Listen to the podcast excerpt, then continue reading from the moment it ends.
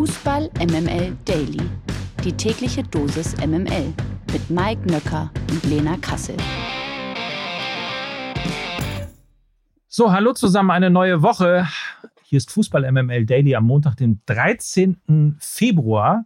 Und ich habe lange, ehrlich gesagt, überlegt, ob ich eigentlich Lust habe ähm, auf diese Woche und dachte dann, oh nee, nicht schon wieder so eine penetrante, gendernde LGBTQ-Truller. Echt nervtötend. Aber mein Gott, da muss man durch. Draxler. Guten Morgen, Lena Kassel. ja, schön. Guten Morgen. Guten Morgen. Ja. Was hast du denn schon wieder gemacht? Da, da lässt man Twitter einmal kurz in Ruhe und dann siehe da, ach nee, nicht schon wieder so eine penetrante, gendernde LGBTQ. Ich habe erst gelesen LGBTQ-Truller und dachte, das heißt doch Plus. Mm. Und dann ist mir aber eingefallen, äh, das war nur ein Bindestrich. Ja, ja, ja ich ähm, habe unseren. Wollen wir Merch daraus machen? Ja, ich, also das ist mein allererster Vorschlag. Ähm, könnt ihr ja. uns gerne mal äh, schreiben, ihr da draußen, wenn ihr Bock auf Merch habt mit genau diesem Zitat, äh, bitte gerne. Und ähm, ich sage mal so, ich habe unserem Ruf, äh, lieber Mike Nöcke, alle, alle Ehren gemacht. Ähm, ja. So, ja, können wir auch reinstarten jetzt. Mehr gibt es nicht zu erzählen. 100% Lena. Guten Morgen, Mike, und Happy Monday. Präsentiert von Lena Kassel. Ich spoiler mal, wir müssen natürlich irgendwie gleich nochmal über Hertha reden. Aber äh, fangen wir mal sozusagen chronologisch an. Schalke 04 gegen Wolfsburg 0 zu 0. Für Schalke ist es das dritte torlose Remis in Folge. Ist quasi der FC Bayern ähm, von vor einer Woche, nur anders. Also dreimal torlos 0 zu 0 in Folge. Wolfsburg kann nach zwei Niederlagen in Folge immerhin mal wieder punkten. Die Königsblauen scheinen sich gefangen zu haben. Für einen Dreier reicht es aber trotzdem nicht. Dennoch, äh, große Frage jetzt, ist Schalke für dich wieder konkurrenzfähig, ja oder nein? Auf jeden Fall. Thomas Reis hat so wie viele Trainer, die neu zu einem Club kommen, vermutlich jetzt erstmal die Defensive stabilisiert. Ich würde sagen, check, dahinter kann er einen Haken machen. Das ist auf jeden Fall gelungen. Mit der ähm, Rekrutierung von Fährmann ins Tor sind sie wesentlich stabiler. Auch die Neuverpflichtung von Moritz Jens, äh, ja, habe ich ja auch hier an der einen oder anderen Stelle schon mal erwähnt, ist einfach ein riesiger Stabilisator. Jetzt darf Thomas Reis aber gut und gerne seiner Mannschaft ein bisschen mehr zutrauen, mehr Risiko, ein bisschen mehr Mut, vielleicht auch mal mit einer Doppelspitze spielen, weil sie schaffen es eben nicht, die Tore vorne zu machen. Das wird auf Dauer ein Problem werden, denn die Spiele werden weniger, die Punkte aber irgendwie nicht mehr und nur von einer guten Leistung kannst du dir eben auch nichts kaufen. Von daher vielleicht mal mit einer einer Doppelspitze mit Frei und mit Terodde. Sie haben ähm, mit Uwe Jan auf der linken Seite einen fantastischen Flankengeber und wenn du zwei klassische Stürmer vorne in der Box hast, irgendwann wird schon einer reinfallen, hoffe ich. Sie spielen jetzt am Wochenende gegen Union Berlin vielleicht äh, ja dann eine Überraschung, würde äh, es ihnen auf jeden Fall zutrauen, wirklich. Wir sind auf jeden Fall gespannt. Übrigens, unser Reporter Matthias Esch hat in der MML Spieltagsshow auf Instagram am vergangenen Freitag viele optimistische Schalke-Fans getroffen. Und diesen Mann hier, den wollen wir euch natürlich nicht vorenthalten. Was macht dich so optimistisch? Na, Bier.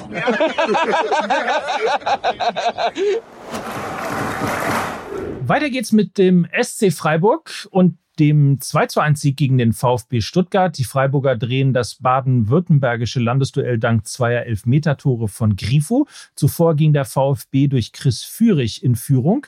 Die Stuttgarter und insbesondere Coach Bruno Labbadia hadern nach dem Spiel mit dem VAR und der VfB steht nach diesem Spieltag auf einem direkten Abstiegsplatz. Kannst du äh, den VfB-Fans trotzdem ein bisschen Hoffnung machen? Wir haben so viel darüber geredet, dass es alles immer toll aussieht, aber Jetzt kommt wieder die Ergebniskrise. Hoffnung für den VfB, ja oder nein? Ah, schwierig. Vielleicht Borna Sosa als Hoffnung.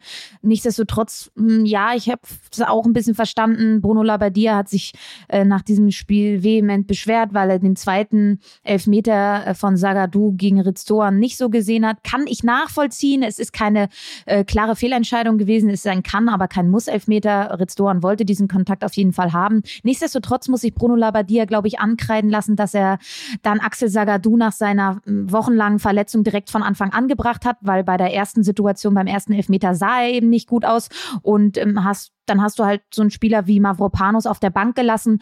Ähm, fand ich ein bisschen ein Coaching-Fehler von Bruno Labbadia wäre vermeidbar gewesen, meiner Meinung nach. Hoffnung für die äh, Stuttgarter, Borna Sosa, Chris Führig. Ich glaube, damit haben sie zumindest offensiv ein bisschen mehr Durchschlagskraft, auch im Hinblick darauf, dass äh, Seru Girassi leider weiterhin ausfallen wird. Aber es klang nicht nach Hoffnung, ne?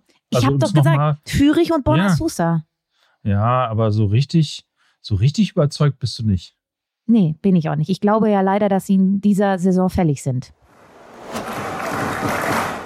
Ja, die Kölner haben am gestrigen Abend noch Eintracht Frankfurt zu Hause empfangen und der erste FC Köln beendet pünktlich zur Karnevalswoche die Remis-Serie und fügt on top Frankfurt die erste Niederlage seit Ende Oktober zu. Mit 3 zu 0 haben sie die SGE geschlagen und zwar vollkommen verdient. Sie waren bissiger, sie waren gieriger, sie waren aggressiver, sie waren brutal, effektiv, allen voran, lieber Mike, unser Skiri, Skiri, Skiri. Er hat ein richtig großes großes Bewerbungsschreiben abgegeben für Eintracht Frankfurt. Sie sollen ja an dem Tunesier dran sein. Ähm, ich glaube nach gestern noch mal mehr. Und ja, die SGE, ich weiß nicht. Ich habe ja manchmal das Gefühl, die Offensive, die brilliert zwar und die Defensive ist eher das Problem, beziehungsweise die Disbalance zwischen diesen beiden ähm, teilen in der Mannschaft. Und wenn eben Kolo Moani und Götze nicht richtig reinkommen, dann ist in der Offensive ja, sind einfach wenige andere, die da noch richtig Torgefahr ausstrahlen können. Das hat man dann gestern ähm, gesehen. Eine vollkommen verdiente Niederlage für ähm, Frankfurt und die Kölner wirklich machen in diesem Jahr einfach richtig, richtig Spaß. Und wir sehen, zu was sie in der Stande sind zu leisten, wenn sie fit sind. In diesem Jahr nämlich noch ungeschlagen. Wir erinnern uns 7 zu 1 zu Hause äh, Werder Bremen geschlagen, dann ein 1 zu 1 gegen die Bayern, ein 0 zu 0 gegen Schalke, 0 zu 0 auch gegen Leipzig und jetzt mit 3 zu 0 Eintracht Frankfurt geschlagen. Das ist ein dickes, dickes Ausrufezeichen. Chapeau an den ersten FC Köln.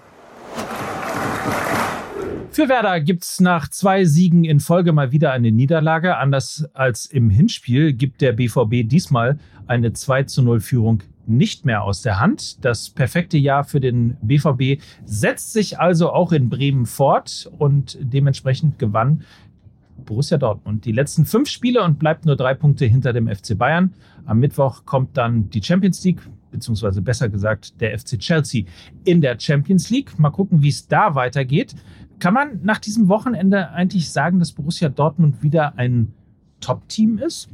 Ja, sind sie weil sie die Spiele äh, jetzt gewinnen, die sie in der jüngsten Vergangenheit alle verloren hätten. Ähm, bestes Beispiel auch genau Werder Bremen. In der Hinrunde haben sie dieses Spiel noch aus der Hand gegeben. Das ist die Weiterentwicklung. Dazu gefällt mir der 2023 Julian Brandt einfach unfassbar gut. Also wenn er halt die schlampigen Ballverluste, die Fehlerquote reduziert, ist es ein fantastischer, genialer Fußballer.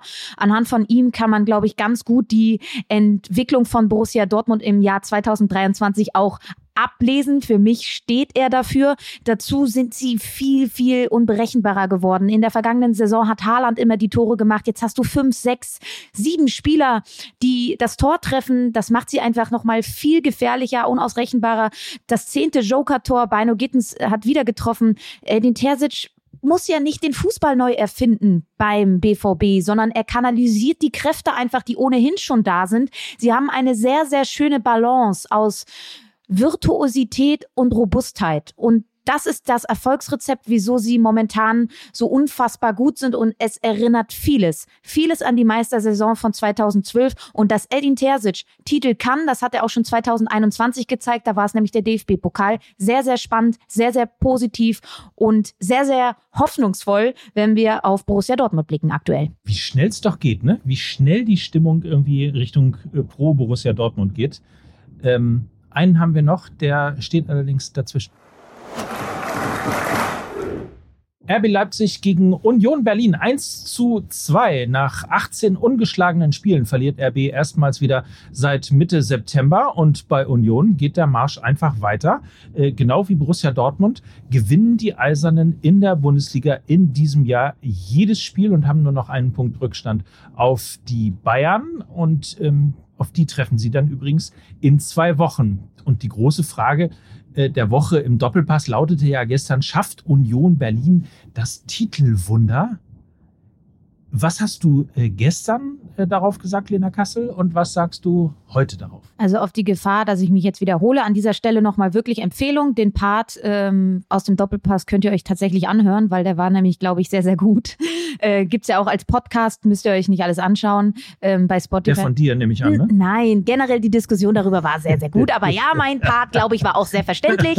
Ich habe da mal ein bisschen erzählt, wie Union Fußball ist. Ich habe es mit einer Schablone verglichen. Die Spieler bewegen sich in einer Schablone. Sie können gar nicht über den Rand malen, weil es eben so vorgefertigt ist, alles auf Organisation und Absicherung aus ist. Individuelle Fehlerquote dahingehend sehr, sehr gering, weil die Spieler individuelle Freiheiten einfach nicht haben. Ähm, und so weiter und so fort. Hört euch das auf jeden Fall mal an. Schafft Union das Titelwunder? Nein, schaffen sie nicht. Sie sind dazu, ähm, glaube ich, zu unflexibel, was ihre Spielweise angeht. Ähm, Nochmal, sie haben gegen Bochum, Freiburg, Frankfurt, Leverkusen verloren, gegen Mainz und Augsburg nur einen Punkt geholt. Das sind alles konterstarke Mannschaften, die auch mal die Spielgestaltung abgeben. Ich appelliere an jede Mannschaft aus der Liga, nehmt euch doch mal ein bisschen ein, daran ein Beispiel. Mit einem guten Matchplan ist Union schlagbar. Dazu haben sie keinen Selbstverständnis, kein meisterliches Selbstverständnis, dieses Understatement. Ich glaube, das führt nicht dazu, dass du Titel holen kannst. Und ja, auch wenn jetzt immer dieser Leicester-Vergleich im Raum ist, nochmal kurz. Leicester City ist Meister geworden mit 81 Punkten 68 Toren, 24 Tore davon hat ein gewisser Jamie Vardy geschossen. Sie haben richtig, richtig guten Fußball gespielt, hatten Spieler wie N'Golo Conte, Riyad Mahrez oder äh, Jamie Vardy im Kader und das sind einfach nochmal andere, andere Nummern als jetzt bei Union Berlin mit Robin Knoche. Also ich glaube, sie werden, auch weil das 40-Punkte-Ziel jetzt erreicht ist, prognostiziere ich einen Spannungsabfall gleich also zum gleichen Zeitpunkt, wo das internationale Geschäft auch losgeht. Ich glaube, Schalke wird gegen Union Berlin was holen und die Bayern werden sie richtig verhauen. Äh, und dann reden wir auch nicht mehr über ein Titelwunder bei Union Berlin. So, und jetzt, meine Damen und Herren, liebe Kinder, Trommelwirbel, würde ich mal sagen, also mindestens. Man könnte auch einspielen äh, diesen Song Hurra, wir leben noch.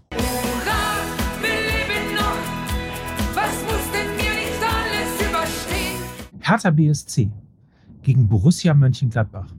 Halten Sie mich für verrückt, halten Sie mich für übergeschnappt. 4 zu 1. Bei Borussia Mönchengladbach setzt sich die unkonstante Leistung weiter fort. Aus den letzten fünf Partien holen die Fohlen nur vier Punkte und nach vier Niederlagen in Serie gelingt der Hertha der Befreiungsschlag gegen Borussia Mönchengladbach. Die Berliner überholen nach diesem Sieg den VfB Stuttgart und sind jetzt immerhin 16. Ist das die Wende, Lena Kassel? Wir schalten jetzt live nach Berlin und fragen uns, ist das die Wende? Traust du Hertha die Wende zu und muss sich Daniel Farke auf der anderen Seite vielleicht sogar schon Sorgen um seinen Job machen. Ich habe ja schon gesagt, dass die Hertha-Niederlage gegen Frankfurt vermeidbar gewesen wäre, weil sie in der zweiten Hälfte endlich umgestellt haben gegen Frankfurt auf ein 3-5-2. Damit waren sie viel, viel, viel besser im Spiel. Sandro Schwarz hat gegen Borussia Mönchengladbach wieder in diesem 3-5-2 gespielt, wie die Bild ja titelte, ähm, Klassenerhalt mit Union-Taktik. Liebe ich ja sowas. Ähm, aber ja, es war sehr, sehr erfolgreich. Und was haben sie alle gelacht über den Hertha-Weg und die Hertha-DNA? Hahaha was soll das denn bitte bedeuten? Ja, guckt mal bitte auf die Torschützen von gestern. Marton Dardai, Jessic Nankam, Derry Scherhand, alle in Berlin geboren, Berliner Jungs, Berliner Weg. Genauso geht es. Sie reißen sich den Arsch auf für diesen Verein und das ist eben das, was damit gemeint war.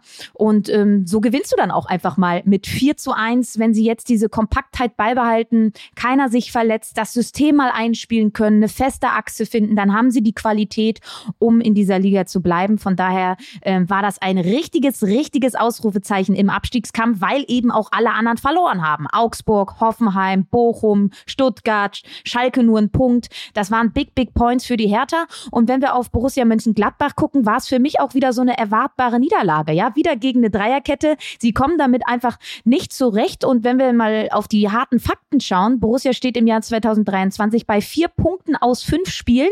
In der Jahrestabelle ergibt das Platz 14. Schalke, Hertha, Stuttgart und Hoffenheim sind die einzigen Vereine mit einer schwächeren Bilanz. Man kann also unterm Strich sagen, ähm, Borussia Mönchengladbach punktet aktuell wie ein Abstiegskandidat. Und wenn man sich dann mal die Interviews nach dem Spiel anhört, dann verwundert das schon sehr. Es klingt überhaupt nicht so. Da wurde sich die ganze Zeit an dieser, wir haben doch eine halbe Stunde gut gespielt in Berlin ähm, festgehalten. Ich finde das sehr alarmierend, diese Gefälligkeit, ähm, dass man ja eigentlich ganz zufrieden ist mit diesem Spiel, weil das sieht halt manchmal ganz ansehnlich aus. Ja, du hast keinerlei Pressing-Elemente, kein Gegenpressing so wird's für Borussia Mönchengladbach einfach nur weiterhin tristes Mittelmaß, wenn nicht sogar ein bisschen weiter nach unten noch mehr gehen. Ähm, ich finde das sehr, sehr alarmierend. Ich glaube aber, es hat, ähm, es hat etwas mit, der, mit dem Kader zu tun, wo nicht nachjustiert wurde. Und es hat auch etwas mit einem gefälligen Trainer zu tun, mit Daniel Farke. Das ist eine sehr, sehr ungute Mischung. Weiber, immer Weiber. Im Topspiel der Frauen-Bundesliga hat sich der FC Bayern mit 2 zu 1 gegen Eintracht Frankfurt durchgesetzt. Die Bayern sind jetzt wieder Wolfsburg-Verfolger Nummer 1. Acht Punkte Rückstand sind es auf die Wölfinnen, immerhin. Die Bayern-Frauen haben noch ein Spiel weniger als die Konkurrenz. Wolfsburg gewann übrigens trotz Unterzahl mit 3 zu 0 gegen Essen und feierte den zwölften Sieg im zwölften Spiel. Die weiteren Ergebnisse. Hoffenheim gewinnt mit 4 zu 0 gegen den ersten FC Köln. Leverkusen gewinnt mit 2 zu 0 gegen Duisburg und Meppen unterliegt mit 3 zu 1 in Freiburg. Die Partie zwischen Turbine Potsdam und Werder Bremen, oh Gott, nicht schon wieder. Ja, viel aufgrund von Witterungsbedingungen. Wieder aus. Meine, meine, meine Güte. In der zweiten sieht man besser. Nach dem Aus im DFB-Pokal ist Darmstadt 98 in Liga 2 weiter auf dem Gewinnerpfad. Mit 2 zu 1 gewannen die Lilien zu Hause gegen Eintracht Braunschweig. Darmstadt baut seine Führung an der Tabellenspitze damit weiter aus, weil sich Heidenheim und der HSV im Topspiel am Samstag mit 3 zu 3 trennten. Bemerkenswert, habt ihr wahrscheinlich mitbekommen, der HSV lag bis zur 72. Minute noch mit 0 zu 3 zurück. Der SC Paderborn darf nach einem 4 zu 3 Erfolg gegen Hannover und dem dritten Sieg in Folge auch wieder ein bisschen vom Aufstieg träumen. Nur zwei Punkte trennen die Ostwestfalen von Relegationsplatz 3. KSC gewinnt mit 2 zu 1 gegen Gräuter Fürth. Hansa Rostock gewinnt bei Arminia Bielefeld mit 1 zu 0. Holstein Kiel unterliegt ähm, dem ersten FC Magdeburg mit 2 zu 3. Nürnberg gewinnt gegen Regensburg mit 1 zu 0. Düsseldorf ähm, gewinnt auch und zwar mit 2 zu 0 gegen Sandhausen. Und was lese ich denn da? Der FC St. Pauli gewinnt mit 1 zu 0 gegen das Team der Stunde aus Kaiserslautern. Drittes Spiel, dritter Sieg. Bislang ist das Jahr des FC St. Pauli ja durchaus sehr erfolgreich. Äh, greift ihr jetzt nochmal an, lieber Mike? naja, das ist noch ein bisschen weit weg, ehrlicherweise in der Tabelle, aber es ist äh, auf jeden Fall ein ähm, echter Big Point gewesen. Zumindest wenn man in Richtung äh, Tabellenende guckt gegen Kaiserslautern, die ehrlicherweise ein bisschen enttäuscht gespielt haben und relativ wenig ähm, zustande gebracht haben.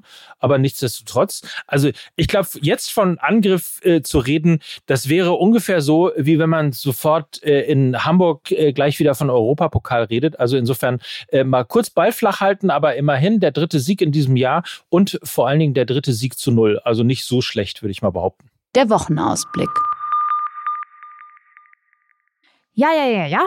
Am Dienstag ist Valentinstag. Wir wissen alle, Mike Nöcker hält davon nicht so viel. Ich halte ein bisschen was davon an alle da draußen. Kannst mir ja Blumen schicken. Jetzt könnt jetzt habt ihr noch die Zeit, Blumen zu schicken. Also hier kurzer Reminder, das kriegt ihr noch hin. Äh, viel wichtiger aber, ja, die Champions League ist back. Auf die Bayern wartet nämlich der Kracher gegen PSG. Außerdem ganz interessant, AC Mailand gegen Tottenham. Am Mittwoch muss der BVB ja dann gegen den FC Chelsea ran. Auch das eine Knallerpartie. Und am Donnerstag sind dann ja auch noch Union Berlin und Bayer Leverkusen in der Euroleague gefordert. Also wir werden das natürlich alles analysieren in dieser Woche. Dürft ihr euch drauf freuen. das sind, glaube ich, ein paar richtige Leckerbissen. Absolut. Lecker, lecker, lecker Bissen. Ähm, Fußball macht Spaß. Spätestens ab Dienstag wieder. Bist du denn jetzt hier auch hier in diesem Prime-Video wieder zu sehen? Nee, ich habe, äh, nee, es ist nur in der Gruppenphase. Ich habe äh, nichts Ah, okay. zu tun. Ich kann morgen schön ähm, auf der Couch liegen und äh, PSG gegen Bayern Du. gucken. Ne? Dann komm doch nach Mallorca, wenn du möchtest. Dann gucken wir das zusammen. ich, ich bin da. Natürlich bist Du bist du wieder auf jederzeit Malle. willkommen. Natürlich ist Malle Mike, Malle Mike ist auf wieder da. Malle, ist das irre. Also, morgen wieder von, von dir, direkt von Malle. In diesem Sinne. Äh, kommt gut in die Woche. Mike Nöcker. Und Lena Kassel für Fußball MML. Tschüss. Tschüss. Dieser Podcast wird produziert von Podstars bei OMR. Man könnte auch einspielen äh, diesen Song Hurra, wir leben noch. Hurra, wir leben noch.